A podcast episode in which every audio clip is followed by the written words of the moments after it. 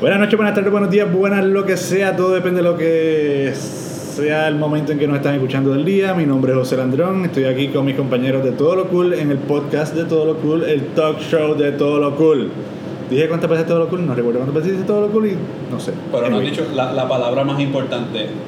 Que vamos a ir al Spoilercast, pero todavía no vamos a hablar de Spoilercast. Ah, ok. Aquí teníamos una duda muy importante y ahorita vamos a hablar sobre eso, pero antes pues paso a presentar a mis compañeros aquí, integrantes de todo lo cool también del equipo.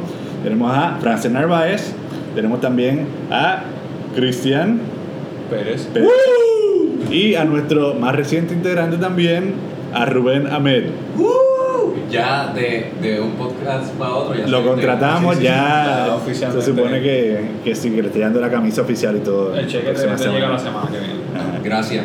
Gracias. Sí, sí. Lo necesito porque. no- Ok, no pues compra. antes de hablar del tema que íbamos a hablar, esta era la pregunta que estaban haciendo. Si tú te comes un pez que se ha comido a alguien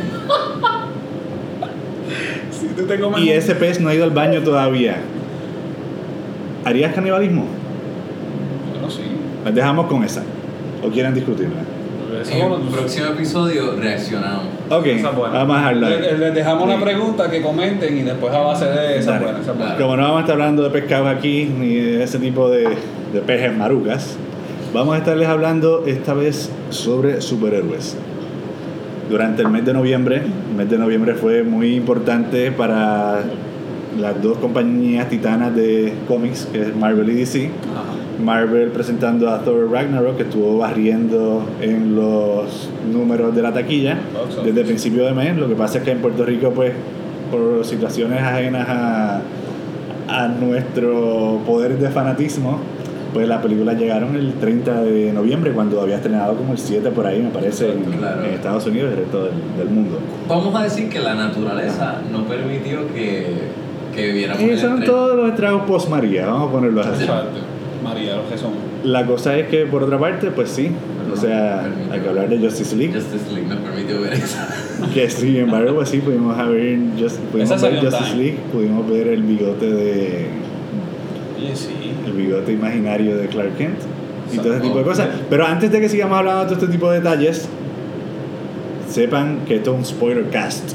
¿Qué significa eso? Que si no han visto ni Thor Ragnarok, ni han visto Justice League, lárguense, vuelvan después cuando lo hayan visto, porque realmente no nos hacemos responsables de estar compartiendo nada que les vaya a arruinar la experiencia cinematográfica de ir al cine. Así que habiendo dicho eso, empecemos con Justice League. ¿Qué les parece? Le tiraron el bigote a Superman. No, pero antes de eso, lo Ah, básico. antes ¿Te gustó? ah. ¿No te gustó, Rubén? Voto que no. ¿No te me gustó? gustó.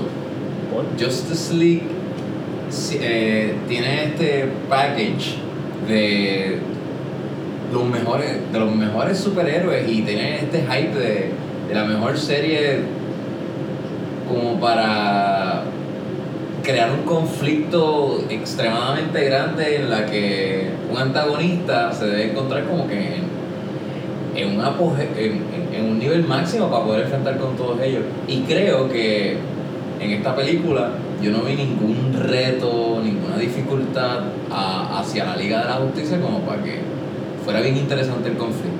Entre otras cosas, pero básicamente en resumen, es en resumen. es, eh, creo que los conflictos no eran tan retantes como para la Liga de la Justicia ni de parte del antagonista.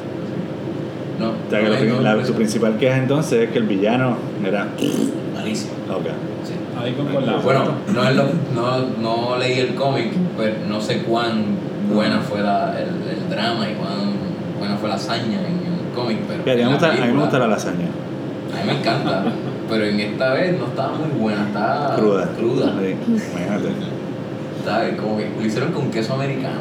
Ah, no, ya empezaron mal. Sí. de lasaña, ¿sabes? No, Que es italiano. Ay, suizo. Vamos. De cabra. Si acaso cheddar y cabe.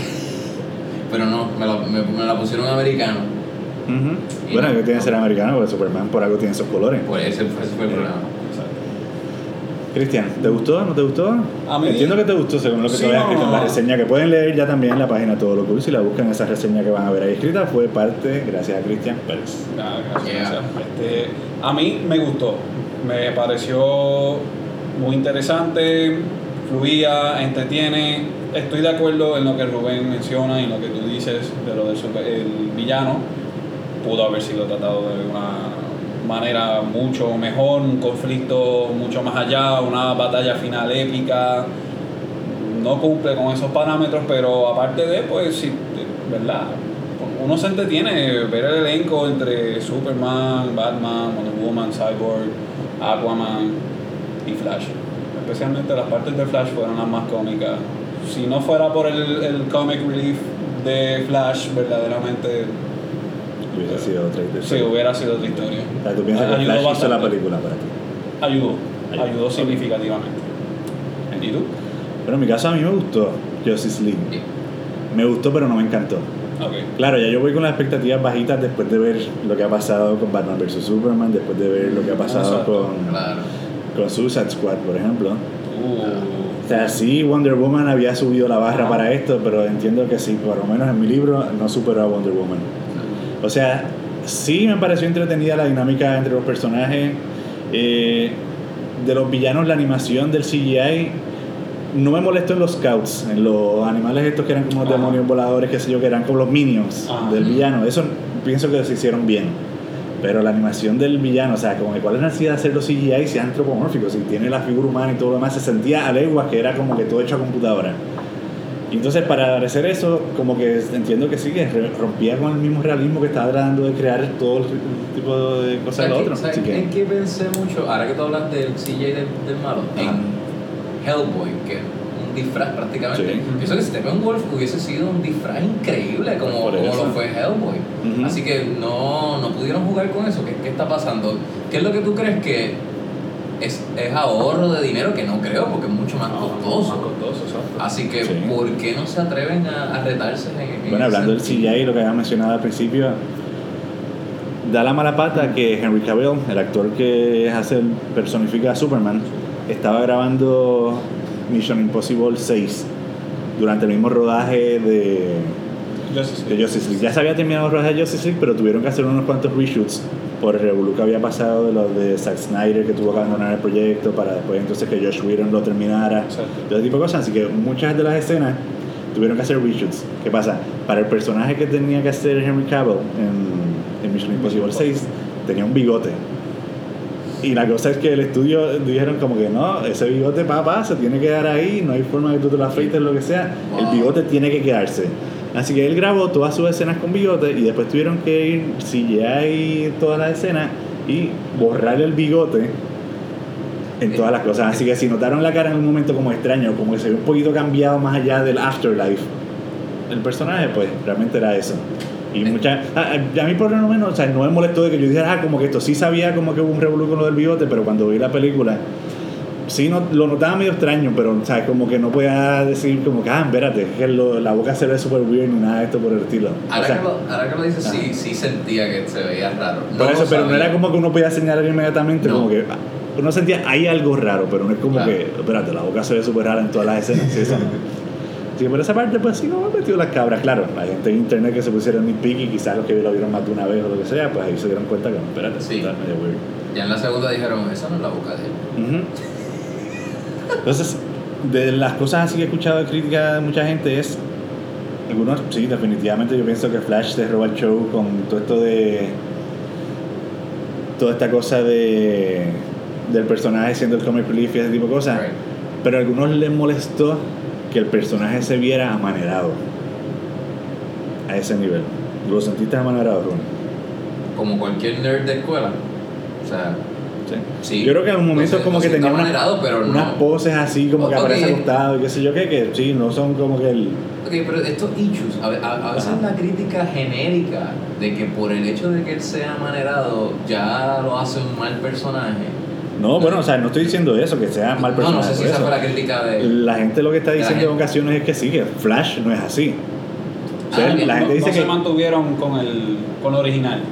Pero, claro, ¿sabes? El mismo tipo este, creo que se llama... No, no tipo este, ¿verdad? El actor que personifica a Cyborg dice que, que parte de lo que él estaba viendo era observación de estudiar cómo es Cyborg en la, en, Ajá. en la serie de Teen Titans Go. Ok. Ya- Ah, pero, esa serie Se también mantuvo es, es una línea muy distinta como quiera a lo que quieren presentar en- con el universo este de Justice League. Ajá. Así mismo, dice- Ah. así mismo le dijeron a Michael B. Jordan cuando hizo lo de, lo de Human Torch. Ah. era. Human Torch no es negro. Ajá. So, Sí, o sea, como siempre que esta gente siempre siempre, juega con, con- con esas cosas. Digo, en este caso, pues fantástico, fue malísimo. A mí no me molestó, a mí no me arruinó el personaje de Flash. Lo que sí es que, claro, ¿sabes? Sí, no. Ciertamente Ezra Mixler en vida real, pues, es, gay. Pero eso no, o sea, no sé si por esa misma razón como que la gente pues tiende como que a achacarlo más, a ser más harsh con el personaje, porque todavía hay un poco de resistencia, tú sabes, a, a tolerar este tipo de conductas, Pues- exactamente, pero... Pues Flash, yo no lo noté gay, lo noté nerd. Yo, yo, pi- dude, yo puedo ver, a- hay veces nerds que se emocionan tanto, son tan y tan pasionales que pueden reacc- reaccionar con manerismo y todo eso y no significa nada que sea homosexual. O sea, no significa que este nerd le gusten los hombres, significa que pues actúa de esa manera. No, igual que Ah, gente- probablemente este igual que no tenga que ni tiene- novia ni novio nunca. Igual que hay gente que tiene olvidarte un amaneramiento brutal y tú dices, ese tipo es gay, y después supuestamente no lo es. Ajá. O sea, porque hoy día, hoy día sí, o sea, definitivamente el mundo ha cambiado, la globalización permite de que pues haya más diversidad de gente que sencillamente pues, cuestión, Yeah. o sea, de respetar y tolerar en ese sentido, Ujú. sean como sea la persona. Sí. Pero, Pero, pero sí, pero, pero sí, la gente si la siempre sabe pregunta es, ajá, me pareció que era un poco amanerado. Fíjate, sí. Sí, a Flash. sí, sí, sí. No era No, yo también lo considero un poco amanerado. Sí. exacto. Sí, por Si eso se la pregunta, pues sí.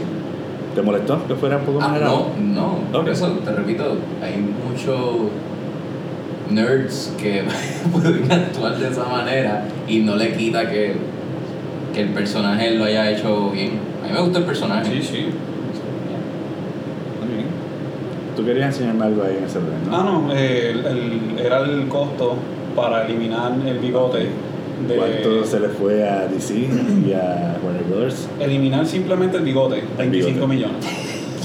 en eliminar un bigote. Y tú pensarías que con 25 millones que invirtieron en esa estupidez, también podrían haber con- usado quizás uno de esos milloncitos adicionales pues para pagarle a un actor a que hiciera el Un- villano. Un guionista. Seguro. Bueno. Sí, no, no. la realidad es que yo pienso que si se fue entretenida. O sea, ellos hicieron un buen trabajo como esto. Para mí, todavía Ben Affleck no me convence como Batman. O sea, sí hace un buen trabajo como Batman, pero Batman es un tipo super cool. O sea, de repente de ser mi superhéroe favorito en ese entorno, no brilla. O sea, quedó pagado por el resto. Ujú. O sea, hace que sé yo el trabajo de Batman ahí y esto, pero no sé, para mí yo sigo teniendo a Christian Bale, tú Ah, sabes, en el- Es que- No, esa es la cosa. es- wow. Ajá. La cosa es esa, que estamos usando a Christian Bale como punto de partida. ¿Sabes? Me parece que el pinnacle, ¿sabes? El tope de lo que ha sido Batman ha sido Christian Bale. Eh, y de repente... ¿Necesita más agua? Sí. ¿Tiene agua? Se acabó. Sí, sí. Toma agua, brother. Glu, glu, glu. Estoy- Bueno, voy a continuar porque. Sí, por favor. Bueno, si, en lo que si con- quieres recuperar algo que me parece importante, que no quiero que se me olvide, el fanservice de Wonder Woman.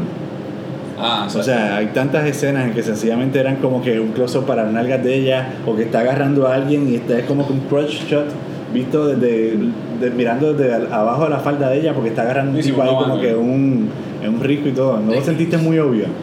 Sí, toda la sensualidad de Wonder Woman, claro Explotada, que está vendida. Claro que la, la- el- es- iba, iba a decir que Batman está explotado ese chiste de que es millonario. O sea, ¿por Sí. qué tanta.?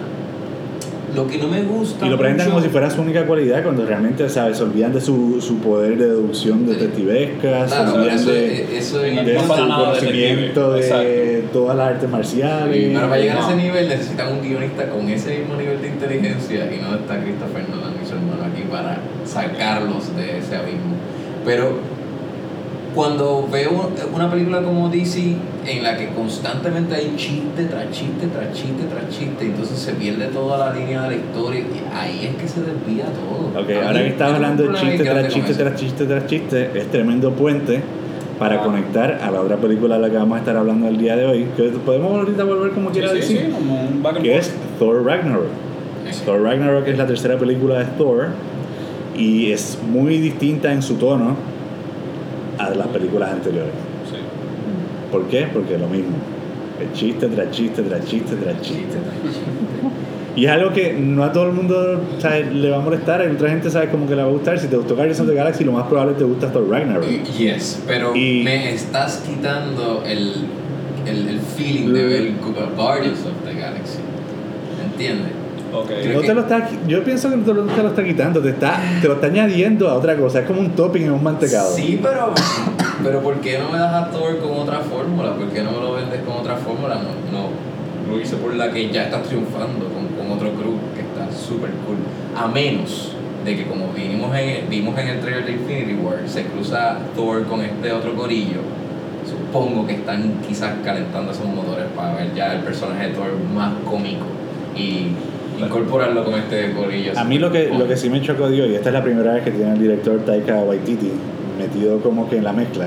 Sí, tuve que buscar el nombre porque cuesta un poco, es, es muy, es muy hawaiano como que para, para pronunciarlo para pronunciarlo tan, con tanta facilidad. No sé ni si es hawaiano, pero suena. Ajá. La cosa es que me parece que es de las películas en que más que, en que se, enfrenta a un conflicto más serio de todas las anteriores. O sea, esta vez Asgard está, Esta está bien, al sí. ápice de la destrucción. El fin de El conflicto es como que lo peor. Entonces, para algo que tiene una carga tan seria Sí. como toda esa destrucción, que de repente todo sea como que tanto humor, definitivamente choca. Sí. Y no se siente de que haya una amenaza real, de que, de que vaya, eh, ni siquiera la, la leve posibilidad de que ellos no vayan a triunfar en el plan. Porque ellos todo el tiempo están ahí tripeando. Tripeando mientras un pueblo está Ajá, y sí. ¿sabes? Tienen las peleas, tienen los sacrificios y este tipo de cosas, y muere gente en el intento y todo. Pero los chistes siguen. Ay. Eh, eh, eh, eh, eh, ¿cómo, ¿Cómo te dice? Digo, eh, abruma, ¿cómo se dice? Palaga. Es como lo, poco, lo poco que gusta la mucho enfada. Exacto.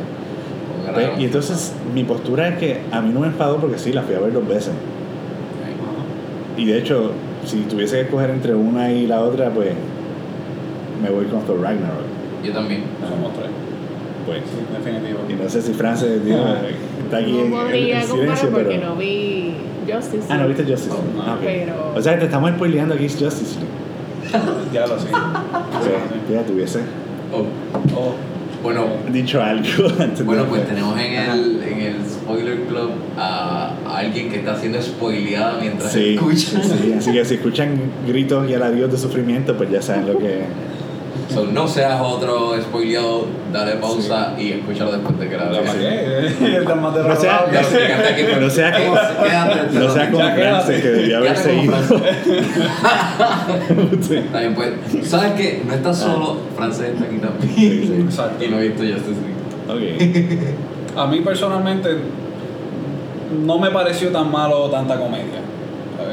Es que es cuestión de gusto, a fin de Ah, cuentas. no, exacto, eso mismo, ¿sabes? A fin de gusto y verdaderamente. Y a mí no fue que me ofendió tampoco, pero sí sentí de que debió haber habido un poco más de seriedad para una amenaza como esa. Exacto, ya, ya Pues al la, final. la sí. misma muerte de, Es del papá. de Oren, De ah. que era como que se volvió Skype ya y se fue Yes. así, ya ah, me morí. Y, una escena dentro de seria. El tono, por lo Entonces, menos. otra cosa, lo que son de estas, o sea, claramente la película no es perfecta porque tú empiezas a notar este tipo de detalles, sobre todo la segunda vez que lo veo y digo, como, "¿Pero ¿qué rayo está pasando aquí? Cuando ella revive con la, el Eternal Flame, la llama eterna, a todos los soldados, todos son esqueletos, salvo el perro slash lobo gigante, que está todavía con todo su pelo y Todo su todo pelo, el ¿no? pelaje y toda la cosa. Entonces, como que, ¿por qué los humanos están en el hueso y por qué el perro, sin embargo, no? Yo, literalmente carne y hueso, exacto. O sea, era que lo, no sé, que lo embalsamaron así ya con toda la cosa afuera y así mismo se quedó, ¿no? No sé. Ella sí como el perro y dice, ah, ¿qué te hicieron? ¿Qué sé yo qué? Pero no sé. Otra cosa que me molesta un poco, cuando rompen el, la bóveda arriba, que salen los dibujos de ella, Ajá. que estaba con Odin ahí como que gobernándolo. En una que sale como que Odin así que se ve súper imponente y ella al lado, ella se ve tan goofy.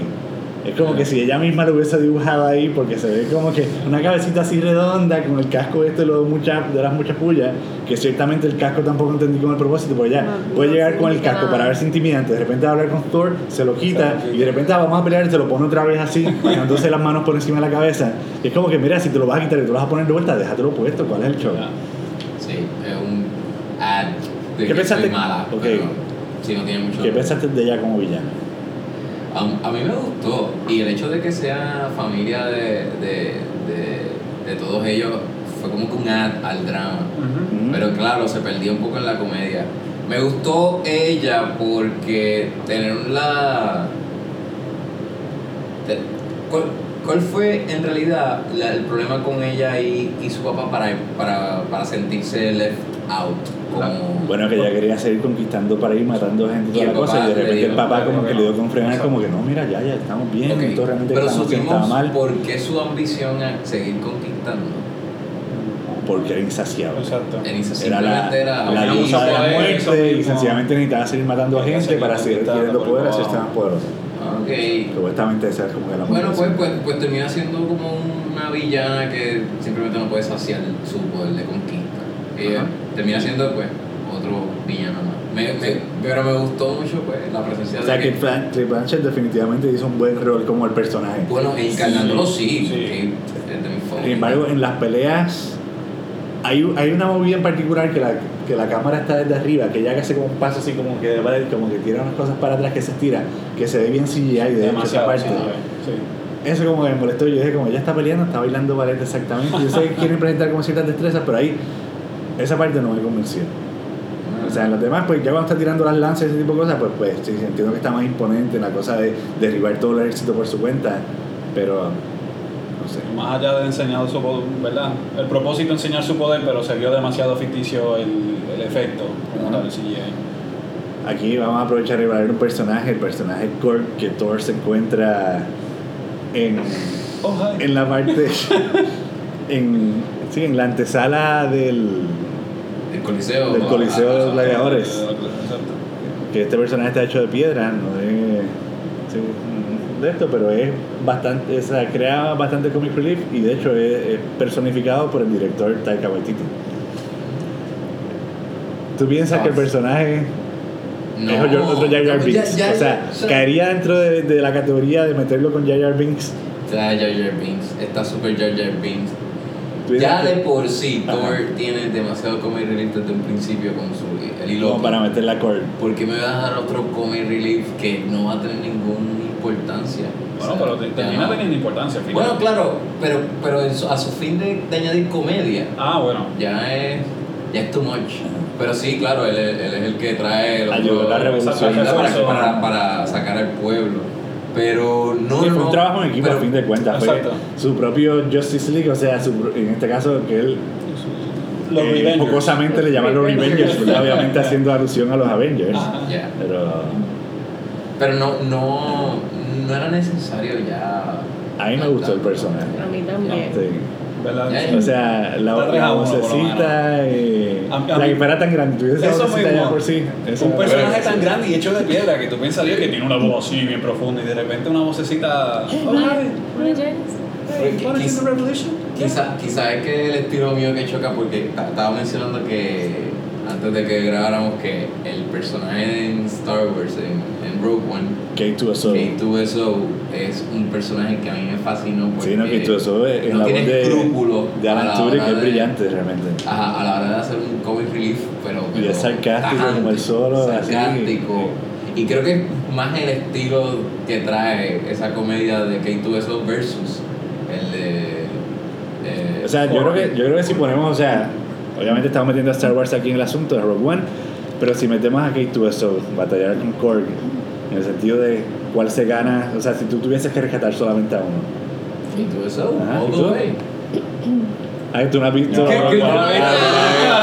No estoy seguro que No, no hubiese dicho sé. K2SO. Es, estoy es importante señalar que Cristian ahorita hizo la confesión de que solamente ha visto la- las tres películas de Star Wars que la gente considera malas, o sea, episodios 1, 2 y 3. Ni siquiera ha visto las clásicas, así que vamos a hacer con Cristian algo para asegurarnos de que antes de que llegue The Last Jedi, él las haya visto todas. Hacer un maratón. Obviamente, que pues ya. un maratón secuestrado o algo así, Ya. pues que Conozco los eso. major plot points porque vamos, que aquí no le han spoilado todas esas cosas. Quizás pero- como que para que haya evidencia de que lo vamos a lograr, debemos poner ocasionalmente tirar una foto en Instagram de que sí, que lo estamos obligando a que vea las películas o algo así, pues para mantenerlo a ustedes al tanto de, de nuestra labor El transcurso. Sí. Porque eso es una transformación de uno como persona. para que él sepa de que sí que vamos a intentar de que lo logre. Lo vamos a amarrar a una silla. Hoy estamos a qué? A 5, ¿verdad? 5 de... 5 de diciembre. Bueno, para, sí, probablemente nos van a estar escuchando a otra hora, a menos que lo podamos subir esta noche. Pero sí, o sea, hoy 5 de diciembre al 14 de diciembre, que es que estrena la otra película, vamos a estar haciendo lo posible porque él vea las... O sea, ¿vas a tener que repasar las primeras tres también o no? Bueno, Por favor, di que no. Ah, bueno. Si eh, no te quedan yo cinco. quería decir, iba a decir que si lo vamos a hacer, vamos a hacerlo bien, pero. Bueno, no. pues Ah. todas las... Las que es... Las ocho películas. Son ocho. Ajá. Va a tener que ver ocho películas antes del 14. ¿Estás listo para ¿De eso? cuántas horas? Bueno, a una diaria por lo menos. Ok. Sí. Dos horas average. ¿Verdad? Sí, si se saca dos, dos horas por día. Ah. Se puede. Muy bien. Ok, he's up to the challenge. O si no, lo vamos a agarrar una Yo pongo silla. las películas, tú traes popcorn. Ah, seguro. Sí. Dónde Muy más ahí. Perfecto. Pues ya. Ya, ya, ya escucharemos ese podcast porque haremos Sí, otro sí. como para Jedi. Me imagino. Me gustaría. Sí, sí. ah, no, seguro. no, que va, va. Bueno, realmente sí, eh, queremos lo de- nada, aprovechar lo, lo del que. y eh, pedir disculpas porque realmente no hemos estado siendo muy diligentes con el podcast, pero la realidad es que después de María todo es muy complicado. Y hemos tratado de coordinar nuestras agendas, de repente es como que uno podía un día, otro no podía otro. Quizás en otro momento tendremos que contar de mantener los podcasts, hacerlos con los que hayan, punto. Exacto. Sí. Pero lo ideal es como que sí, tener la dinámica de, de todo el equipo, pues para que todos pues, puedan escuchar nuestra opinión, porque o sea, todo lo cool no soy yo solamente, son todos los colaboradores, todas las personas que estén con nosotros, todas las personas que aporten ahí, pues yo entiendo que deben tener pues... Y que haya cons- Sí, consistencia. sí. Exacto. Yo creo que dentro del diálogo y este mismo tipo de conversación, pues definitivamente se pasa mejor, o sea, tenemos algo que discutir y, y siempre es chévere escuchar el por qué te gustó algo o no te gustó otra cosa, así que por esa parte pues...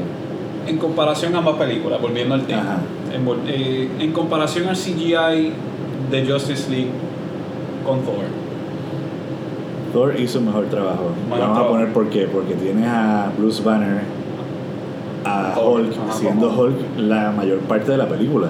Ajá. Y tú te lo crees porque tú sabes que Hulk es así. Ajá. No te molesta. Y al contrario, en cierta forma como que, ok, este manganzón a veces como que te da esta pena un poco porque Ajá. se comporta así. O sea, la actuación Oh. inclusive es convincente. Así que, pues definitivamente sí. Yo, Sí. yo creo que en esa Thor se la lleva. Marvel se la lleva, definitivamente. Sí, sí. Marvel. En Eh, música. Música definitivamente Marvel. Marvel. Porque, Incluyendo el fraseo de Stranger Things que metieron en... oye, sí. Hay un fraseo que es la misma canción de Stranger Things, el mismo audio, las mismas vibes, las mismas notas. No. Sí. Cuando lo escuchas de vuelta, yo desde el principio me acuerdo que cuando fuimos a verla le dije a Fran, se escucha Stranger Things. Porque sí, está ahí. Cristian lo escucha también, así Tengo que revisitar eso. sí. Antes de que se me olvide Thor, yo sé que mucha gente son fanáticos con el Silverio Pérez de, de quien es Grandmaster, ¿verdad? En esta película, Jeff Ah, Goldblum. ok. Y Jeff Goldblum es uno de estos personajes que de cierta forma, o sea, no es como que el mega gran actor, prácticamente, digo Jeff, si estás escuchando una disculpa, ¿verdad? Esta es mi opinión solamente, no te voy a ofender por eso, no creo que vaya a estar escuchando anyway, como que hello. No creo que sea español. Ajá.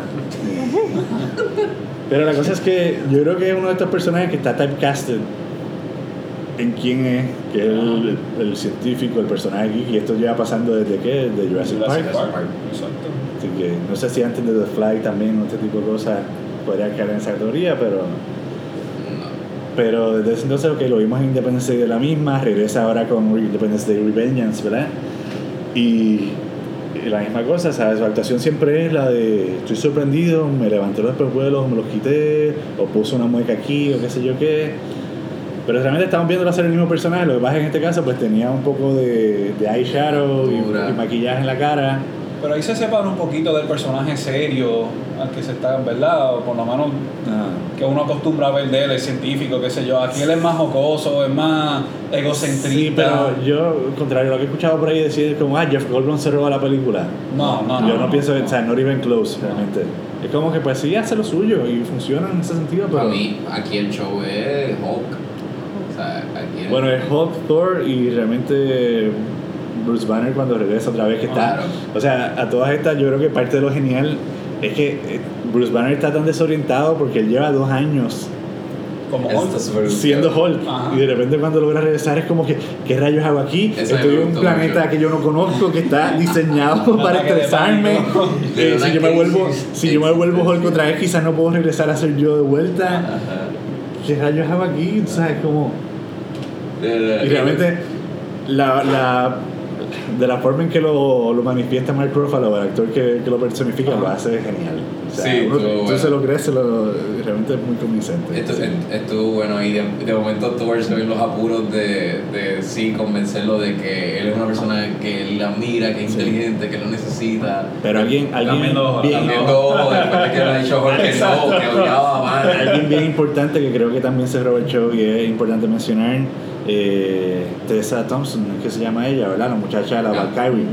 Ah, ok, la, la Valkyrie. Que ella sí, inicialmente empieza siendo una borrachona que no quiere saber nada, que es como que una Boba Fett, si vamos a poner así, que sencillamente Ah, es la, Hunter.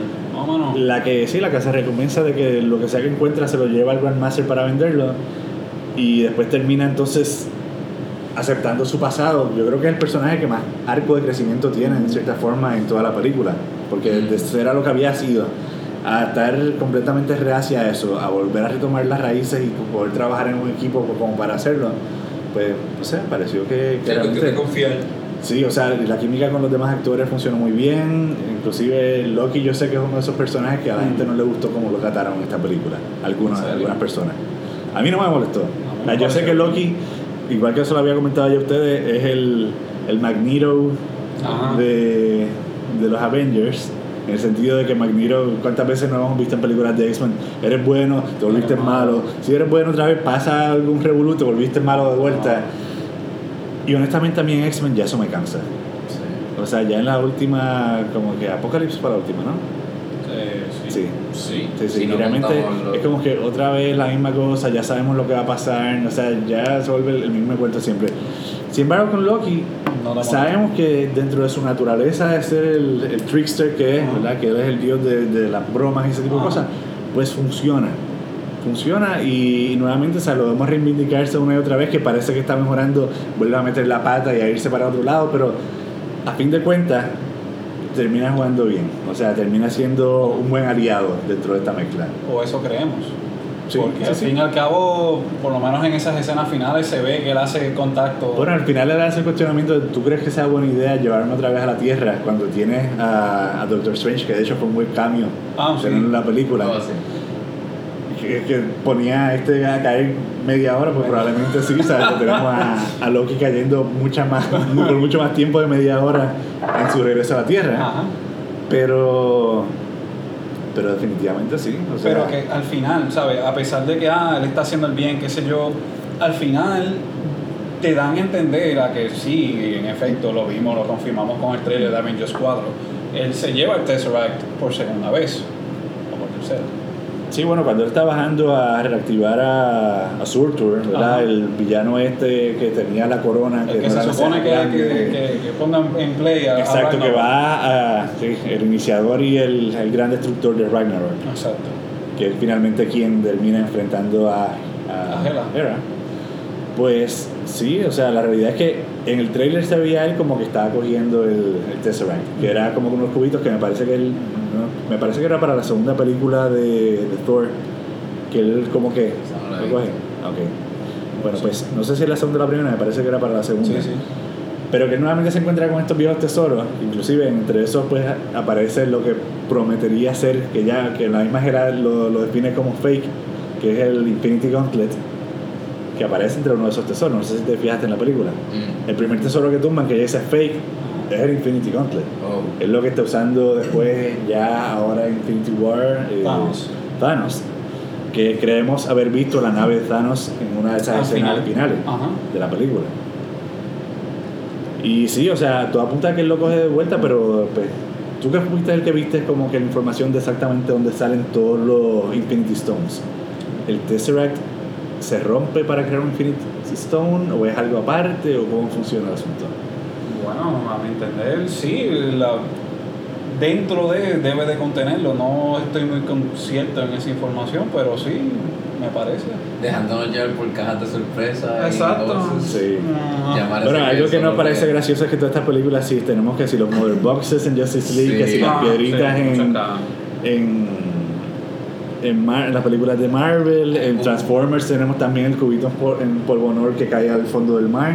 Tenemos tantas cosas pasando así que siempre es como que algo, un objeto, un artefacto. Sí, eh, el personaje de, en Guardians of the Galaxy que están buscando también el source ese. Sí, sí, que es una bolita, un or- No, orb. eh, eh, sí, hay una búsqueda completa de, de algo y hay que cruzar el tiempo y el espacio para, para buscarlo. Esa es como que la línea. No puede haber, no puede haber como un conflicto interno de una hora y media en donde simplemente Que no dependa de un artículo. espacio estén estos conflictos. Aunque sea un poquito más psicológico, ya yéndome de Dark Knight. Es que yo soy tan fan de, de que la película me lleve más a la locura del personaje, no tanto unos conflictos exteriores de explosiones, sino más, más, más, más psicológico. Y yo creo que eso es un mal que yo padezco por juzgar a unas películas que sean PG-13. ¿Es eso un problema? No, o sea, de que hay una exigencia Yo más pienso que la clasificación de la no, la clasificación no debería tener que ver con quizás la connotación o, el, o la intención del director La- la o, de- del o del guion mismo en presentarte una historia compleja. Porque sí puede ser PG-13, pero lo que estaba hablando de la clasificación es solamente decir como, mira, este tipo de... O sea, lo que busca la clasificación es dejarte saber, pues, hay un poquito de lenguaje, eso es aquí, hay escenas de sexo, hay escenas de violencia, la violencia gráfica. Pero, pero yo creo que quizás Pero en, en cuanto a contenido, no necesariamente debería ser. O sea, Debería, pero yo creo que el departamento dice, ok, si ya esto es para un público general, vamos entonces a dumb it down a little, vamos a hacer esto. Creo que que que- incluyen al package sin tener que hacerlo, porque yo estoy de acuerdo contigo de que no debería Sí, ser. bueno, obviamente, ¿sabes? todas las películas se van haciendo pensando en una audiencia, pero aún así, o sea, las mismas películas para niños, ¿cuántas veces no tienen chistes que los niños en su inocencia no los van a captar, pero sin embargo los adultos se quedan como, ah, diablo, qué buen there, tú sabes. Yeah. Y Porque el- el o sea, y un perfecto ejemplo de esto es Who Framed Roger Rabbit. Cuando yo la vi cuando pequeño, me parecía como, ah, qué cool los muñequitos aquí y esto y lo otro. Tú lo ves de adulto y tú sabes que todo lo que se refieren con hanky panky, todas estas otras cosas, es como Mucha que hay mucha connotación aquí, que sencillamente en la malicia inexistente de uno como pequeño no estaba, o sea, pasaban sin registrarse. Yeah. Y Sí, la realidad es que o sea, hay formas de hacerlo, hay formas inteligentes de preparar ese tipo de películas, eso es lo que me refiero. Pues eso es lo que yo, quise, yo, yo quisiera ver en, en unas películas futuras, pero donde único las he visto es en las R, como Logan o Deadpool. Y creo que sí, se podría hacer en las PG-13, pero no me, lo, no me lo están dando, yo no lo he visto por lo menos. Inclusive hasta que, si vamos a poner lo que tú atontes el tema a nivel de que todo el mundo lo pueda captar, tú puedes tener como que un subplot o un subtext en ese sentido de que pues tengas otra búsqueda más allá, más psicológica en ese sentido. Que por esa parte pues es posible, Yeah. pero sí, los guiones usualmente se van como que para satisfacer a una masa que es más acción que otra cosa, ¿no? Y eso yo creo que también ¿Qué es tú porque... piensas? ¿Qué tú piensas? ¿Qué tú O sea, piensas? estaría genial verlo, definitivamente. Yo creo que entonces en ese sentido, más allá de ser una película de acción y de aventura o de, o de ciencia ficción, la llamarían pues lo que le llaman un thriller, ¿no? Ya. Que- O sea, No, y, me estás dando también una excusa para yo ver en la otra película cómo evoluciona el pensamiento o, o, o su madurez a, a un personaje ante, ante una situación Bueno. quizás similar o más compleja. Y yo creo que quienes se acercaron más a esto, mencionándolo así, Watchmen. Watchmen, Oh, el, wow. el cómic de por sí, lo que te presenta es una serie de superhéroes disfuncionales en que, eh, yes. en que pasa cuanta madre. No sé si están familiarizados con eso, han visto las películas. Sí, yo, yo leí el cómic y vi la, película y Para mí yo vi la película y el único que, que realmente, o sea, no me gustaron. El único que realmente podría salvar de ese bonchecito es Ross Church. Fue el único que pensé como que, fíjate, esto es un buen superhéroe. En la Los película. demás me parecían que sí, Allman, un copiete de Batman. Espérate, eh, tú dices overall en el cómic y en la película. lo que pasa es que yo no he leído los cómics. Ah, ok. Solamente vi la película y... Está bien, pero Y sí, ciertas cosas como me molestaron, The Comedian también siendo un violador, obviamente pues con algo así tampoco me va a favorecer. eh. Pues mira, mano, en, en el cómic tú entiendes bien brutal, más que los personajes, a, a Alan Moore como escritor tratando de darte todas estas perspectivas extremas, como que Rorschach viene siendo como que el de desde abajo, desde el ghetto, siendo hijo de, de, de una prostituta. Y del Ozymandias, como que este nene riquitillo que lo tuvo todo, pero a la misma vez quiere hacer algo al respecto por el mundo. Ujú. Como estas dos realidades collide. Y este cada personaje creo que complementa la idea de que todos son buenísimos en sus roles, saliendo de, desde abajo, teniendo dinero, o siendo un Doctor Manhattan que es muy bueno un duro en la ciencia, sin tan siquiera satisfacer una meta de un ser humano que es que todos vivamos en una utopía, que vivamos bien, que vivamos en paz, que esa es la meta de Ozymandias y al igual que de Rorschach, pero Rorschach la busca pues una, justicia más callejera, más que O sea, una crítica So, de, yo de no que estos personajes tanto. con esos poderes definitivamente pues también se pueden corromper. sí. Ajá. pero no lo vi tanto como que los personajes quisieron imitar a, a otros personajes existentes en, en el universo de cómics, sino Sí. como dentro de un conflicto mundial, que es la guerra, todas estas mentes maestras pudiesen resolver e- ese conflicto y aún así siendo los mejores no pueden. Exacto. Eso a mí Watchmen lo hace excelente. Sí, sí, mano. Es una obra maestra y pues, mano, me encantaría ver ese insight profundo de cada personaje como lo hizo Alan Moore en, en este universo Marvel.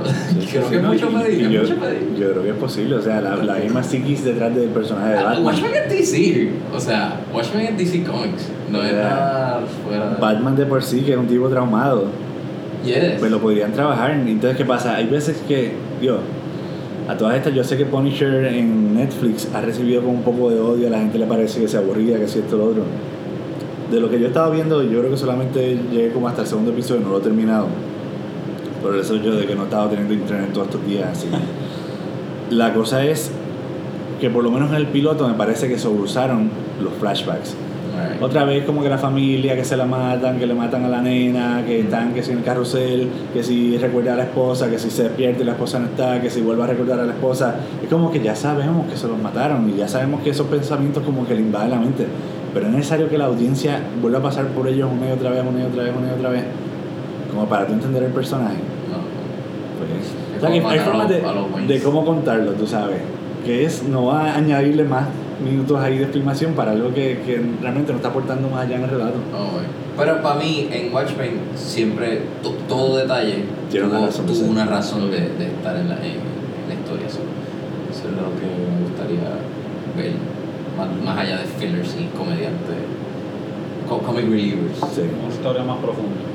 Ah, sí, sí. Que vaya más Sí, allá sí, de- yo, yo, yo creo que yo me enfermé cuando vi Watchmen y ya juzgo a todos los demás por, por un- una historia tan increíble. So, yeah, I don't know. I don't know, Sí. maybe, maybe no vuelva a pasar porque si no que, es que sería como que repetirlo. No, I don't know. I don't know. Puede pasar. I don't know. O sea, Ojalá, ojalá. a fin de cuentas, que es que estamos hablando? Esto, una vez mencioné de. Si me preguntaron como que si estas películas de superhéroes van a seguir pasando, yo les dije que sí. O sea, porque a mí, a mi entender por lo menos, los superhéroes son la mitología contemporánea. Yeah. O sea, mientras los romanos y los griegos tenían sus dioses y sus monstruos y todas esas cosas. O sea, toda esta cosa de los metahumanos y todos estos, estos seres humanos con poder, estos, bueno, no humanos necesariamente, pero estas Esto es serio. individuos con poderes, pues definitivamente, o sea, son lo más cercano al que nosotros tenemos de la mitología. Y por ese lado, pues sí, o sea, igual que siguen escribiendo cómics, igual que DC decide como que hacer un revamp de restartear otra vez todas las historias, hacer que sea el New 52, y de repente pues también en, en Marvel tú ves que de repente pues los personajes son zombies, se quieren comer al resto, o uno pelea contra otro y después se...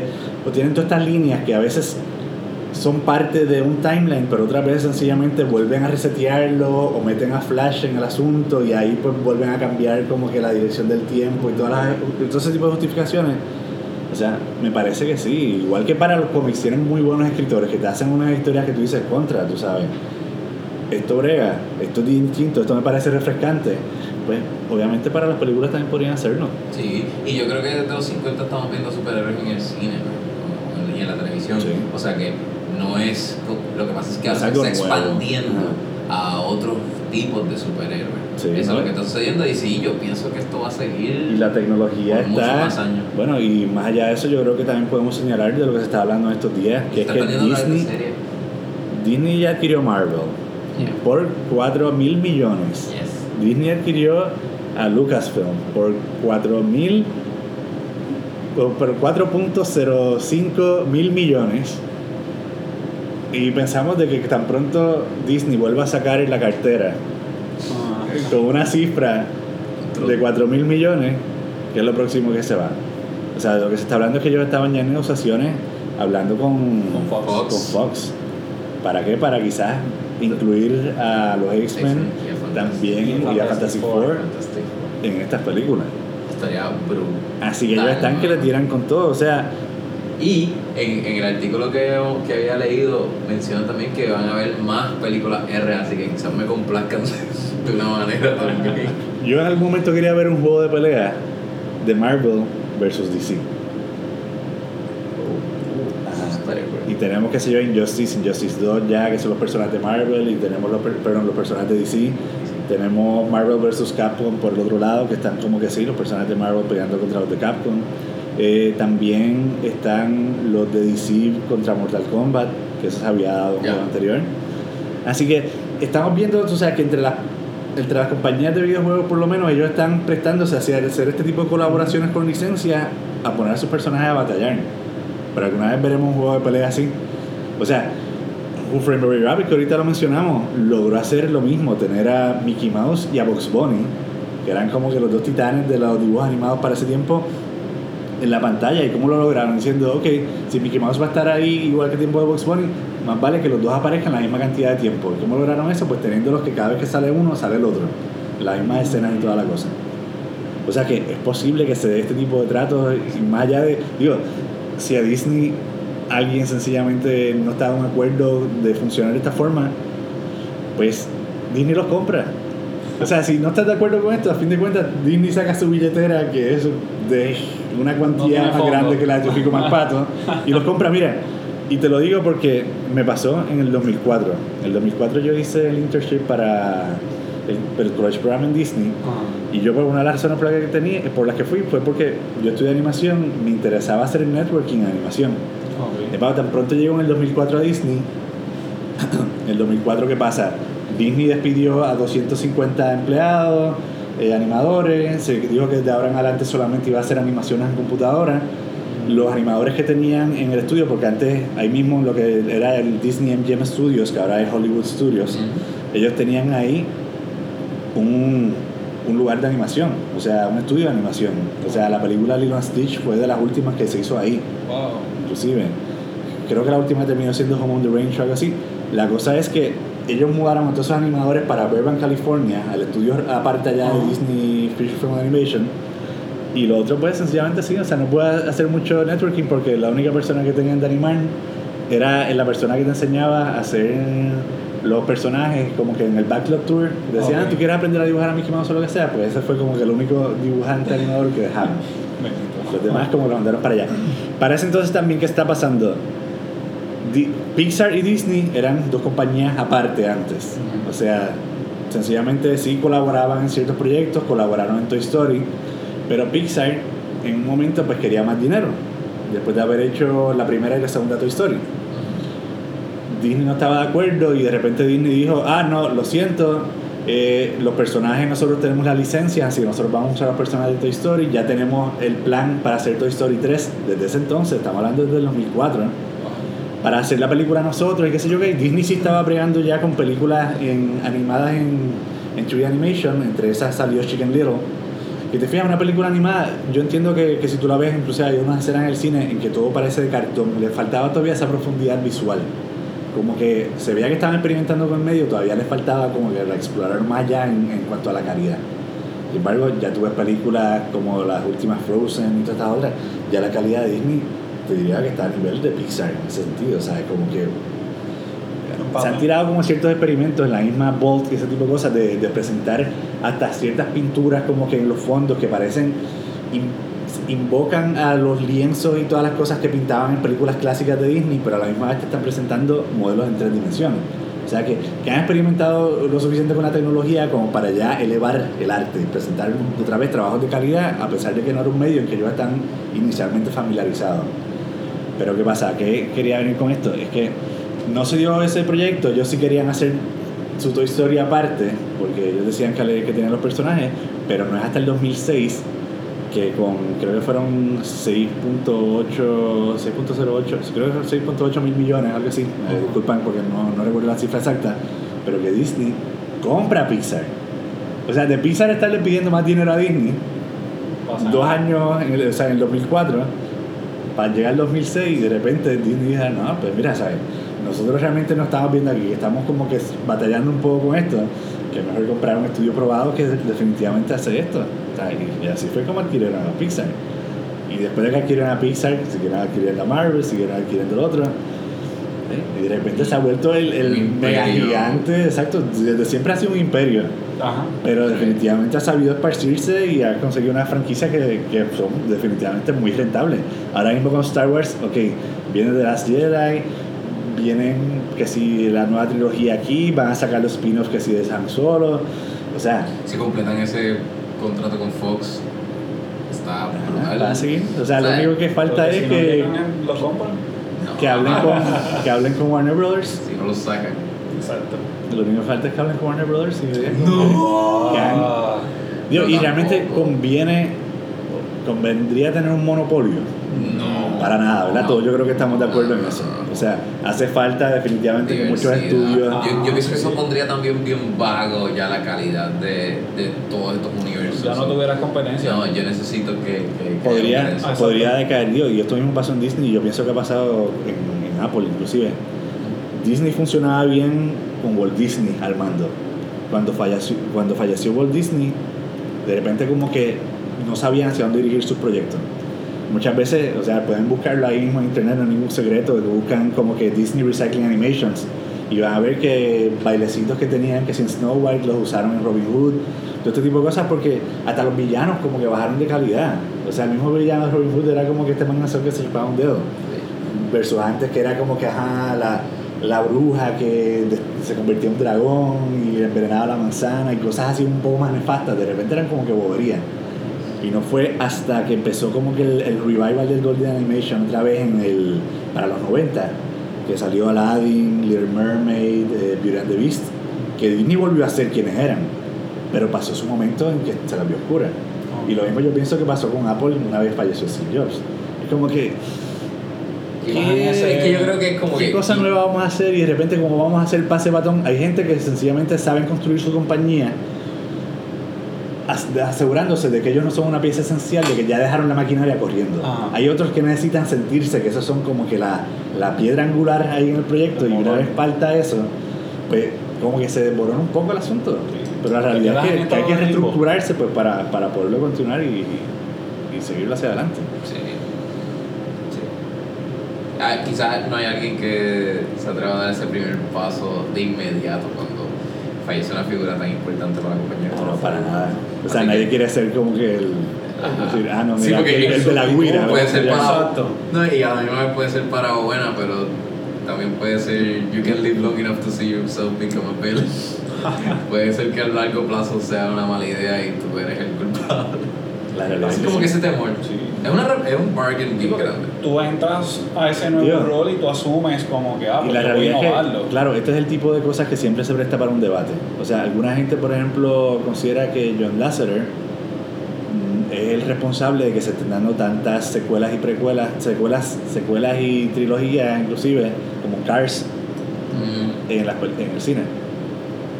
Porque hay gente que piensa que Cars debió quedarse en una sola película. Honestamente, la, la segunda no fue buena. Aún así, me intrigaba ver qué hicieron con la tercera y la vi, y fíjate, la tercera me gustó. Pero yo creo que como mucha gente no le gustó la segunda, pues en la tercera no le fue muy bien en la taquilla. No, Y hablando de cómo le va a la gente en la taquilla, podemos regresar al tema de los superhéroes y decir que definitivamente a Justice League, a Justice League no les fue bien en la taquilla, o sea, no tan bien como ellos esperaban. Thor, sin embargo, todo el tiempo estaba ahí, atacando, atacando, creo que hasta que salió poco, que fue entonces como que Pixar volvió a, a reclamar lo suyo, pero todo el tiempo Thor estaba arriba y y para lo que sacaron Justice League no hizo también recaudos como quizás vislumbraban, o sea, no salió ni mejor que Wonder Woman, tengo entendido. ¿A, a qué ustedes creen que se debió eso? Mm, dejándome llevar por lo que estabas diciendo ahorita, se debe a Batman vs. Superman. La gente, pues, ve en esa película, esa primera experiencia, ven el fracaso que fue y se quedan con la expectativa de que, ok, quizás Wonder Woman sí superó la expectativa de lo que DC puede ofrecer, pero cuando vuelves a ese elenco de Batman, con Ben Affleck, eh, Superman y toda esa gente, ya tú tienes esa ese piquito, ese prejuicio de que va a ser igual que Batman vs Superman. So, quizás la gente no le quiso dar la oportunidad para ir a verla, mi opinión. Sí, y pienso también que no hubo un, un buen inicio. O sea, yo creo mucho en el word, word of mouth. Y si ya en los primeros tres días ya la gente está como que media meh, ya no, ya no hay un hype. Yo me dejo llevar mucho por en cuestión de estas películas tan booming que, la, que el público general ya haya dicho como que no en los primeros tres días, Ajá. ya yo, ya yo estoy quitado. Ya me tiene que convencer un pana que pa- Bien pa- close pa a eso ir. mismo. Así Bueno, que, solamente para que tengan una idea un poquito de insight estaba buscando aquí en la página RottenTomatoes.com, Justice League recibió un 41% Dios, Wow, versus Thor Ragnarok recibió un 92%. wow. O sea, certified fresh. fresh, obviamente. Ya esa categoría, pues. O- Bueno, ¿verdad? Otra cosa que a mí no me motivó mucho y lo dije también en, en el, en el Aún así, en la reseña Ah. fue el trailer. El trailer de Justice League para nada motiva a uno a ver la película. Eso y sí. si tú fallas en el trailer, básicamente fallaste en tu venta, porque dime tú, tú, tú tienes que verlo, motivarte, wow, mira, va a pasar eso. los trailers te pueden ayudar a una película como igual te pueden, o sea, a veces hasta engañarte. Ah, bueno, sí, seguro. Y me pasó, yo creo que el engaño más fuerte que yo he sentido con un trailer fue con The Village de. Night Shyamalan. me vendía, ¿qué pasa? The Village fue la sucesora de la película Science, Ajá. que fue tremenda obra de suspenso hasta que te enteras del final, ¿verdad? Que es como que una estupidez. Sí. Pero te lo venden así con el mismo suspenso, están estas criaturas en el bosque, que está pasando? La gente está desapareciendo. Tú ves The Village y ese misterio, ese suspenso muere a mitad de la película. Ah, Ya tú sabes que hay detrás del monstruo, y tú sabes que es esto, y de repente pasa a ser una historia bonita. Una historia bonita así sobre esta gente que vive ahí como que en el bosque, que sé yo qué, bla, bla, que siguen sus tradiciones, que están como que enajenados del mundo.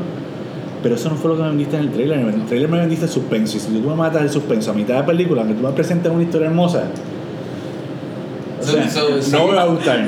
Pero y si, y si te, el resto de la historia es buena, no, no te, digo, no es el caso de... Es que, mano, me sentí engañado, honestamente. Digo, como que puedo reconocer que fue una historia bonita.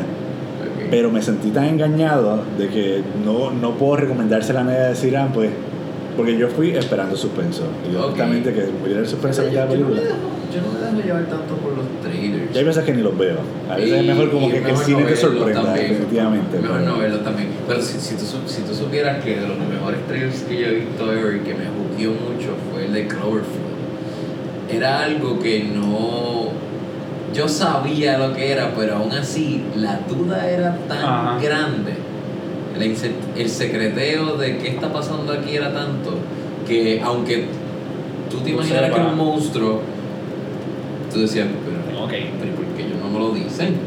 Pero, Oh. el, el twist puede ser otra cosa, puede ser algo natural, puede ser un terremoto gigante, puede ser una invasión nuclear, puede ser una infiltración, no sé. Y al fin y al cabo eh, termina siendo un monstruo, pero el storytelling de la película termina siendo una genialidad de cómo presentar a un monstruo en una ciudad. So, a mí me encantó eh, e- ese, ese, ese juego que ellos hicieron, aunque al fin y al cabo haya sido un monstruo. Pero juegan con tus emociones dentro de esto, como que, wow, Ah, ¿sabes? sí, será, no será. Sí, sí, sí, sí. Cada vez que yo iba al cine, yo me lo preguntaba como, ¿qué? ¿Tú te acuerdas? No, ¿No, recuerdas en el cine ver ¿Tú te acuerdas, José, de ver el, el trailer de Cloverfield en el cine? No me acuerdo del trailer. Sí, sí, sí, que era la cámara moviéndose, Eh, mucha cámara en mano, sí. Pero que no, nunca te revelan nada, ¿no? te No, no, no, es por eso, o sea, porque tú destrucción quedas como que... Mira, algo que quiero aclarar es que sí, definitivamente las películas eh, Thor Ragnarok y Justice League no empezaron para la misma fecha. La Justice League tiene release de 13 de noviembre y Thor Ragnarok el 10 de octubre. O sea que empezó mucho más temprano todavía. Sin embargo, algo, algo que me pone un O poquito. sea, que acá la vimos cerca, pues. Sí, acá, Ajá. eh, por lo menos en Puerto Rico, si no funciona la comparativa. tú sabes, pero Quizás para otra gente que lo está escuchando en otros países, como dicen, pero si esta película ya se había salido antes, esto, lo otro. No, pues. es que, Sí, Así está la situación es aquí. que acá en Puerto Rico es otra realidad. Sí, Sí. sí, Vivimos en un universo distinto. Bueno, para decirte más, aquí llegamos a ver Thor tan tarde que el trailer de Infinity War nos spoileaba Ajá. que Thor quedaba sí, ciego exacto. En la película. Y como de repente, espérate, ¿por qué Thor tiene un parcho en el ojo? Así, Oye, y, a y- nivel. y hablando de la venta, o sea, creo que Justice League se, ven- se vendió mucho más en cuestión de campaña de mercadeo que Infinity War y lo, hizo- y lo que hizo Thor Ragnarok y todo eso. Creo que un poquito más effortless para Marvel triunfar. Bueno, sí, porque como te digo, Marvel ya tú lo. Ya la gente lo asocia como que superhéroe, lo número uno es Marvel. Ya van a ganar. Y sé que mucha gente allí pueden decir lo contrario, pero tú lo asocias con eso. Eh, Tú entre una y la otra, Marvel tiene mejores películas de superhéroes. Y Se llevaron el, el, el- la corona. Eso mismito, ¿sabes? Que ya tú asumes que lo que sea que vaya a tirar Marvel, tú lo vas a tener que ir a ver porque te va a gustar, te va a entretener. Y puede ser para o para mal. Porque vamos, ¿sabes? Te pueden vender una película que es una total Ok, esto era basura lo que- y tú vas a ir a verla porque es Marvel. Sí, Esto era y, lo que- funciona que aunque sean malas, la comparan con una Justice League. Y, Ah, y es como que, exacto. ah, ok, pero todo mejor. Miren, comparando cuánto ha recaudado Thor Ragnarok en total, ¿verdad? En lo neto, contra Justice League. Justice League ha recaudado 93.8 millones, unos 94 milloncitos. Ok. Thor Ragnarok, 247.3 millones. Y vamos Un a poner. superhéroe nada más. Sí, digo, ¿sabes? Vamos a darle. Wow. Entre el conjunto. Se echó a los Vamos, okay, vamos a darle el beneficio de que Thor Ragnarok sí lleva más tiempo en el cine, porque llega desde el 10 de octubre en Estados Unidos y otros lugares, versus Justice League que empezó más tarde, empezó el, el 13 de noviembre. Ok. Pero ponte Pero- Opening Week o, o algo así como que. Pero aún así, si chequeamos en recaudos, bueno, recaudos, mira, dice Weekend Gross, ok, Justice League está en 16.6 millones esta vez y Thor Ragnarok está en 9.7. O sea, ya, ya van bajando. Pero claro, van bajando ahora porque Coco también está en la mezcla. Coco se, se embolsilló este fin de semana 26.1 millones. Wow. Así que. sí, Coco está muy buena, de hecho. La Sí. verdad que es excelente. Si no la han visto, tienen que ir. Tengo entendido que hasta Disney va a quitar como que el, el trailer de los 21 minutos de Frozen que hay al principio, que no ha sido del agrado de mucha gente. Que hasta en México hay gente que ha optado por. O sea, hay cines que han optado por no pasar a transmitir esa parte, pero. Wow. ¿Qué? ¿Un qué? Trailer de. Hay un trailer de 21 minutos ¿Qué? de Disney. Y es, el, es realmente el segundo cortometraje con los personajes de Frozen. El primero era de que Elsa creo que se enfermaba y tenía unos sniffles, qué sé yo qué. Y este otro es de que Olaf se va en búsqueda de tradiciones para las hermanas que se dan cuenta que ya no tenían tradiciones navideñas su pueblo de Arendelle. Este, antes de Coco. Yep. Sí. Wow. O sea que Pixar no ¿Ustedes tenía? Sí, Pixar no tenía, siempre- Pixar no tenía acostumbrado a tener Pixar no tenía acostumbrados a tener un cortito como de entre 5 o 7 minutos al principio de las películas que ellos mismos lo hacían. Pues esta vez Disney como que cogió el espacio para presentarnos esta historia navideña con los personajes de Frozen y con canciones nuevas y todo lo demás. Pero vamos a esperar a Frozen por ojo, boca y nariz como por quinta vez. Y quizás a los niños les gusta verse los personajes y alguno de estos, pues sí, pero la realidad es que está fuerte, las canciones no son tan buenas como las de la película. Y la gente, honestamente, iban a ir a ver Coco. Coco, no quiero. Bueno, Podemos hablar de esto también en otra ocasión cuando ya todos vean la película, pero Sí. obviamente sí, les recomiendo que la vayan a ver. Aprovechen que esté el trailer todavía de. O sea, que esté el corto de Frozen. de que- Para, de para que lo vean y opinen también, Bueno, definitivamente sí, sí. sí. Pero. Sí, no sé, algo más que quieran añadir, que yo creo que Bueno, estamos cercanos a la hora. En cuanto el trailer de Avengers, ¿qué les pareció? ¿Qué esperan? ¿Qué vieron? ¿Detalles? No sé. Infinity War. Bueno, yo creo que quien se dedicó aquí a, a disectar el trailer fuiste tú.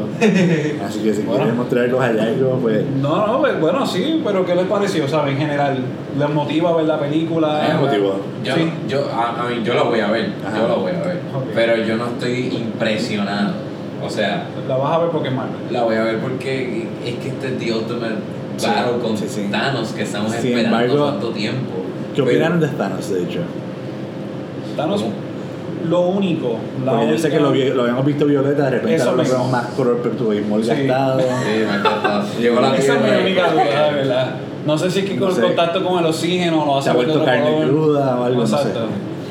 Algo pasó con la colorización ahí. No sé, quizás el entorno en el que estaba también eso puede afectar los colores. Vamos a ponerle al beneficio de la duda. Exacto. Pero, pero sí, o sea, no me molestó. Dentro de todo. ¿Te pareció cool? esperado. ¿Mm? Es lo más esperado. Sí, sí, sí.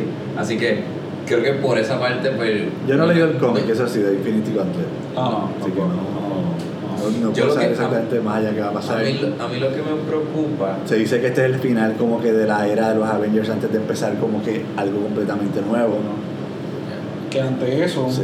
uno puede asumir que van a haber muertes de personajes, ¿sabes? Graves.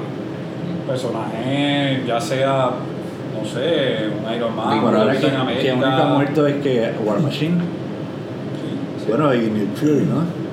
sí, exacto. No creo que Yo haya creo que muerto. War Machine está vivo. Sí. Sí, él está herido. Está, ¿Sí? Él murió en, en Civil War. Ese era el último herido. Ah, pues no sé. Sí, No, y yo, no creo que, yo creo que sale también en el trailer de, de Infinity War, si no me equivoco, cuando, Ah. cuando vemos a todo el mundo corriendo él sale arriba Pues volando. Pero lo que, lo, que, lo que quería decir con lo que me preocupa de esto es que en dos horas tenemos tan, Tan- grandes tan- roles superhéroes Ajá. que como tú me vas a, a, a dividir ese drama intenso que, Sí, que sí, sí, es cierto. Exacto. Eh, War así Machine está vivo. Está Ah, vivo. Sí, sí. Ya me lo dijo mi amigo Google. Así que, ¿cómo yo voy a, a esperarme algo tan épico? Eso sería un. Eso para mí que esa es la responsabilidad bien grande que tiene, tiene el director en esta película. Comparto esa misma preocupación por el hecho de que, pues, uno asume que Thanos ha estado buscando los Infinity Stones poco a poco, Sí. pero tengo miedo a que resuman esa historia que debe de ser algo mucho más épico. En cuestiones de 5 o 10 minutos, conseguí una, conseguí una, conseguí una, ya, Ya. tengo el gauntlet, ¿sabes? Eso es lo que yo le tengo. Como mismo lo vimos en Steppenwolf. en la de Exactamente, con DC. Van a ser dos películas. Dos películas, Dos ah, películas. ahí está. Ya, Sí. Eso sí, es lo que quería Que decir. había escuchado esto, no, no tenía como que confirmado, pero sí. Pues, Dice, esas son buenas Marvel's noticias. Infinity War Two-Parter is officially being renamed. Pues eso es. Ah, un pues, Vanity bueno. Fair, la revista Pues Vanity Fair. eso es buenas noticias para que no se precipite tanto. Ajá. Eh, Lo ha hecho Harry Potter y funcionó. Y lo hizo Hunger Potter, Games. Pero que, como Bueno, sabes, Lo que me refiero es que ¿sabes? otra gente lo ha hecho en Hollywood y que sí funciona. ¿sabes? Si, tú, si tú le puedes sacar estos millones que ya hemos probado a unas películas, si las Ah, segmentas claro. vas a sacar los mismos millones. no, sí. Ajá. Para mí, lo, lo que yo. Lo Es más, último que- sacas el doble, exacto. Ajá, lo que yo llegué a la conclusión es que esta es el- la respuesta del cine diciendo a Netflix, nosotros también podemos hacer series. y de años también, así que bring it on. Sí. Porque en verdad Netflix, para mí esto ha sido un golpe bien grande para, para la industria del cine, porque eh, eh, eh, el- el- ha- han sido buenísimas las series que sacan, han sido demasiadas las series que sacan. Hay eh, superhéroes Sí. R, hay superhéroes de, de distintos gustos, hay una diversidad de series que van a competir bien grande con, con la industria del cine y creo que eso es lo que están tratando de sacar en cara con, con estos superhéroes, con estas series de entre, entre DC y Marvel, vamos, los Ajá, dos sí. están compitiendo también en equipo por ser, por la industria del cine. cierto. So, yeah. Pero volviendo a la preocupación de, de Infinity War, pues qué bueno que vamos Eso. a ver dos partes y que Vamos a ver, llevamos casi 10 años esperando por Thanos y eh, sería injusto y sería, ¿verdad?, una bofetada a la cara para el espectador el hecho de que llevamos tanto tiempo esperando por este villano que a cada final de cada película nos daban un teaser de unos 15 o 20 de segundos riéndose o Exacto. poniendo la mano con el... y, y de repente, ah, no, la acabamos en una película de dos horas, ¿sabes? ¡Wow! Ah, Eso no, sería horrible. Falta de respeto a todos los años que hemos invertido. Seguro. Vamos, son 22 películas que lleva Marvel. Eh, estamos hablando de que llevan para largo. Sí. Sí, sí, o sea, La cosa es que yo la he visto toda. Entonces, calculo estoy- cuando tiempo uno pasaba ahí, tú sabes, sentado Sí. viendo todos estos héroes, pues, por algo quizás no gustan tanto porque ya son hasta familia. Ah. Los ves, ah, mira, mira ahí. tú- Como, Sí. como ¿lo viste crecer? ¿Tú crees, que tú, ¿Tú crees que tú llores en esta? Que suceda algo que te saque una lágrima. José me hizo comentar. Fíjate, a mí las películas de Pixar algunas me pueden hacer llorar. Ay, coño. Pero, de hecho, Coco Sí. te va a llegar al Right corazón. in the. Sí. Tipo miserable. ¿Ah? O miserable.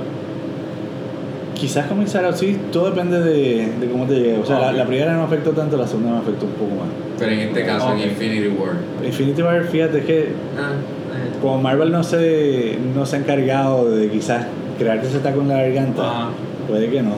Aunque, bueno, Y como tú sabes que algunos superhéroes reviven después de todo, pues... ¿Y tú? ¿Tú crees que no? creo. Yo me imagino que deben de haber unos fans. O sea, vamos, yo creo que la pregunta es, ¿lloraste con Logan? No lloré, pero. Te hizo el taco en. Pero no me hizo el taco, pero sentí, sentí. La relación padre-hija. Lo sentí. sí. Ah, Eso, sí. sí, Sí, sí. lo sentí. por esa parte, pues sí, yo creo que conecta con cierta cierto sentimiento de la Ok. audiencia, en ese, en ese sentido conecta. O sea, Eso si lo logran pasa. hacer ese tipo de enlace, pues sí, entiendo que me pueden sacar lágrimas. Si no lo logran y sencillamente como ah, mataron a uno, pues... Pero si Como War Machine. dramática o algo así. Pensábamos que se había muerto. Aparentemente otra gente también pensaban que se había muerto. Miren, Oh, sí. como nosotros estamos, como yo creo que ya es bien común siempre irnos por la tangente en algún momento, pues quiero otra vez desviar aquí el carro de la comunicación mencionar de que hace un día cuando me logué a Netflix me salió un mensajito Ah, sí. en que le tenía que dar sí o sí de que Netflix sube los precios otra vez. Ay, sí. A partir del 21 de diciembre me parece que fue, A 10, otra vez 99. sube a 10.99 a 11 dólares y de repente tú empiezas a considerarte, realmente yo veo tanto Netflix como para pagar 11 dólares mensuales. Yo tengo que si luz en casa. Y vamos a pensar, pero tengo luz en casa, el, el internet va a estar bastante, tú sabes, robusto ahí de mantener la señal o se va a seguir cayendo y desapareciendo. Va a seguir con las averías post María. Porque 11 pesos por 12 meses son 132 dólares que estamos pagando. O sea, quizás no estamos pagando el servicio de cable de TV o de HBO o lo que sea, pero 132 pesos también al año. Sí. ¿Versus qué contenido? Stranger Things Season 2. Oh. Y llevamos todo, todo- dos años esperándolo y de repente es como que, eh, entretuvo, pero hasta ahí. A mí, no, no voy a hatear tanto con Netflix. Digo, sí con el precio. Netflix nunca aumente ya, para, para. Es que sí, inicialmente Pero, era como, ah, tú eres un cliente fiel desde antes, no te vamos a subir el precio a ti, pero de repente ahora es como que a todo el mundo. En cuestión de contenido, o sea, Netflix tiene un montón de series. Lo que pasa es que De hecho, no- caemos en las campañas mega brutales que hacen con esta serie, que es como que, bueno, ya todo el mundo está hablando de esto, vamos a verla. Pero Lo que no, está pasando actualmente con Dark, que es una serie alemana que, que dicen que es genial, que está en Netflix. está en Netflix.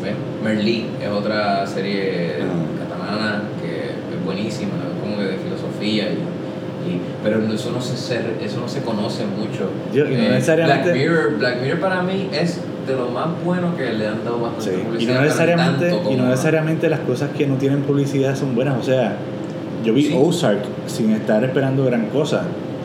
No sé si han. Sí. Ozark es con Jason Bateman, el de Arrested Development, que sabes que él está acostumbrado a hacer estos papeles más como que de payaso, Cómico, tío, ser el más cuerdo dentro del asunto. Pues sí, en esta película él puede ser como que el más cuerdo dentro de la cosa, pero él es un analista financiero que se ve envuelto en un revolú de estar enredado en malos pasos con un narcotraficante y él termina por salvar su pellejo y él y su familia como diciendo, ah, no, pues sí, me voy a mudar a los Ozarks por acá, a este pueblo en que prácticamente no hay nada, y yo te voy a, duplicar la cantidad de dinero que te había prometido, porque eso fue lo que te dije para salvar mi pellejo. Y es como él termina yéndose para allá con toda la familia, terminan trabajando también juntos toda la familia para lograr como que el objetivo de superar esta amenaza.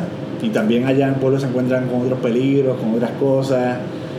Y él termina construyendo su propio imperio a sí mismo y en cierta forma vendría a compararse, si lo comparamos con algo, con un Breaking Bad, pero en vez de ser solamente un Walter White y un, y un Jesse, Jesse. Pinkman, pues seriamente esta vez es trabajo en familia.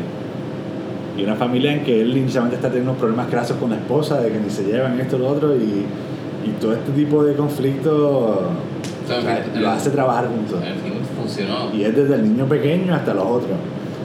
Y, sí, o sea, me pareció súper interesante a nivel de que terminé como binge watching bastante ahí. Y nadie hablaba de hablaba de repente ocasionalmente veo ahí como que un- una persona que, que le da con expresar es como que su amor por Ozark en, en Facebook y de repente yo digo, ah, sí, no, yo también. Pero el resto Aún- pasó así como casi desapercibido. Aún así, Ozark tuvo una mini campaña en Netflix, Sí. como que te lo presentaban Yo bastante. vi, yo vi esa promo y. Sí. Sí, y Pero- estuvo chévere, pero no es, claro, no es, no es el hype de streaming, si lo comparamos. Ah, no, claro. Este, pero aún así, más profundo, más deep en Netflix, todavía hay cosas geniales que películas de los La realidad 30, es que 40. hay mucho contenido, Sí, hay mucho contenido. pero el problema de mucho contenido también es que así mismo como viene, así mismo se va. Ah. Me pasó viendo This is Spinal Tap que de repente como que empecé a verlo un día y cuando regreso al otro día para finalizarla, ya de repente, ah, no, cambiamos de mes, ya no está. Eso puede ser un bad trip, sí. Sí. So, entonces nos preguntamos qué pasa con el tipo de películas que qué pasa con el tipo de películas que tú quieres ver y de repente desaparecen. Ya no tenemos Blockbuster, ya no tenemos Video Avenue, cada vez como que los video stores son menos. Yo estoy Tenemos Redbox que como que tenemos más bien las películas más recientes ahí, pero lo otro que Pero quieres ver, a veces no te queda más remedio que buscarlas en, en Amazon y comprarlas. Eso es lo que yo hago. Amazon Video. Eso, o buscarlas por ahí algún streaming de esto tipo Jack Sparrow, que obviamente no lo recomendamos a nadie, pero termina siendo una alternativa para mucha gente. Porque es que Eh, de claro. repente es como, como rayo yo encuentro esta película, si de repente no la tienen ni en venta. Exacto. No aparece en ninguna parte. Y es una pena que pase eso, ¿sabes? Porque definitivamente hay muy buen cine y que debería estar siendo documentado y que se vayan a perder cosas así. Hay una película que se llama The Idiots de Lars von Trier. Eh, creo que es su primer largometraje. Sí, creo que sí. Y no lo he conseguido en ningún streaming device. Sí. Y pues, no sé ni cómo hacer. te- Tendría que comprarla quizás, pero no. Por eso, pero está a la venta por lo menos. Pero hay veces que no están ni a la venta, entonces. ¿qué tú te haces? No la he buscado, debe Ah. estarlo. Es que no, le- no he querido comprarla. Pero sí, este, es una, es una película increíble para un director increíble que no está disponible para verlo en ninguna plataforma. A shame. 10.79 te cuesta el... Ajá, a, a- a diferencia de 3 dólares en Amazon Video. Bueno, pero aparentemente esta versión es alemana. Se llama Idioten. Sí. Oh. Es Dogma 2. Ah. Dogma 2 son cuatro. Diablo. Y vos, eso lo dijo Christian. O sea, no, No, digo- sí. Eso, él escuchará eso de, Se revuelca. de revuelca. Hace una película de cómo matar a José. Posible. Eh, o- dos. Una película de un jokester triste que muere. No sé, porque es así. Soy fan de Lars. ¿Han visto películas de Lars? Honestamente yo creo que no. O sea, sé que él tiene unas cuantas películas y que, que sí, o sea, Eh, eh, eh, aclamadas, pero... Es bien oscuro, es bien fuerte. De hecho, Antichrist yo creo que es lo más horrible que yo he visto en cine. Para mí las películas más Cuestión. oscuras que he visto las hizo María. ¿Quién? Ah, ah, Bueno, eh, María. María sin María. apellido, María Bracán. María Requén. Sí. Tan oscuras que no veía nada. Lance von Trier va a dirigir esta película. De el comediante que lo van a matar. Bueno, él muere de hambre, él no lo mata. Y ahora se ríe y esto me remonta a un comentario que me había hecho en un podcast anterior sobre cierto grupo alemán. no, llegué, ya lo llegué tarde. Um, Pero llegaste. Este todavía No. está esperando la guagua. Oh, Oh, no, no. Van dos, Rubén. Lars von Trier y Nazi. Tú, Yo, primero con tu afán hacia los nazis y ahora quieres matar. ah, claro. No, ya, yo creo que ya todo el mundo sabe cuán oscuro yo puedo ser, porque critico que el comedy relief sea bien básico, que me gusta más el que tú ves, que bien sarcástico, y soy fan de Lars von Trier, so ya la gente tiene una idea. Yo creo que en algún momento De la deberíamos hacer esto con nuestras caras. Para que la gente sepa de quién proviene la voz. Válgame. Que juzguen al, al de Sí, sí. oscuro, que juzguen al. Al que Joker. dice los peores chistes. y cosas así. Sí, para que no odien a la persona equivocada, ¿verdad? Sí, no, claro. No, claro, claro. Entonces, Y para ponerle también una cara a la voz. Sí. pues sí, sí. Eso es verdad. No, y que si nos ven en la calle, pues que te vayan a tirar cosas, pues sea la persona Es que. cierto, no confundan aquí vieron un pedazo a nombre de otra Recuérdame, persona. recuérdame imprimir máscara de, de Rubén para la próxima participación. Yo voy a traerme una también, personalizada. Bueno, nos desviamos. Pues sí, no, yo creo que con esto ya podemos ir cerrando, ¿verdad? Porque llevamos una hora y veinte minutos Oh. hablando. Y yo no sé si ustedes todavía estarán con nosotros ahí, pero si están, gracias por seguirnos escuchando. nos felicitamos. No vamos a hablar sobre nuestras orejas ni de cuán deliciosas estaban. No voy a agradecer sobre prestar las orejas esta vez porque yo sé que Cristian puede perder sus cabales. Bueno, Pero definitivamente agradecemos el tiempo compartido con nosotros y la próxima vez entonces prometemos comentarles sobre el posible canibalismo de comer un pez que se haya comido una persona. Ajá. Y aparte de eso los mantendremos al tanto sobre Cristian viendo Star Wars por primera vez. A ver qué tal. Podríamos hacer hasta un hashtag Christian ve Star Wars. Me, me dicen que Christian Jim- Chris ve Star Wars. Chris ve Star Wars. Esa es buena. Ok, vamos a intentarlo a ver. No, me dicen que Jar Jar Binks. es. Jar Jar. Me dicen que es tremendo personaje. Cristian, tú lo vi, lo vi. ¿Sabes? Tú lo viste, tú viste las Estoy tres de esas estoy películas. tratando de aquí ser sarcástico, no, no les gustó, pues está bien. No, mejor habla de las orejas, mano. Las orejas, pues gracias por prestarnos sus orejas, gente, nuevamente.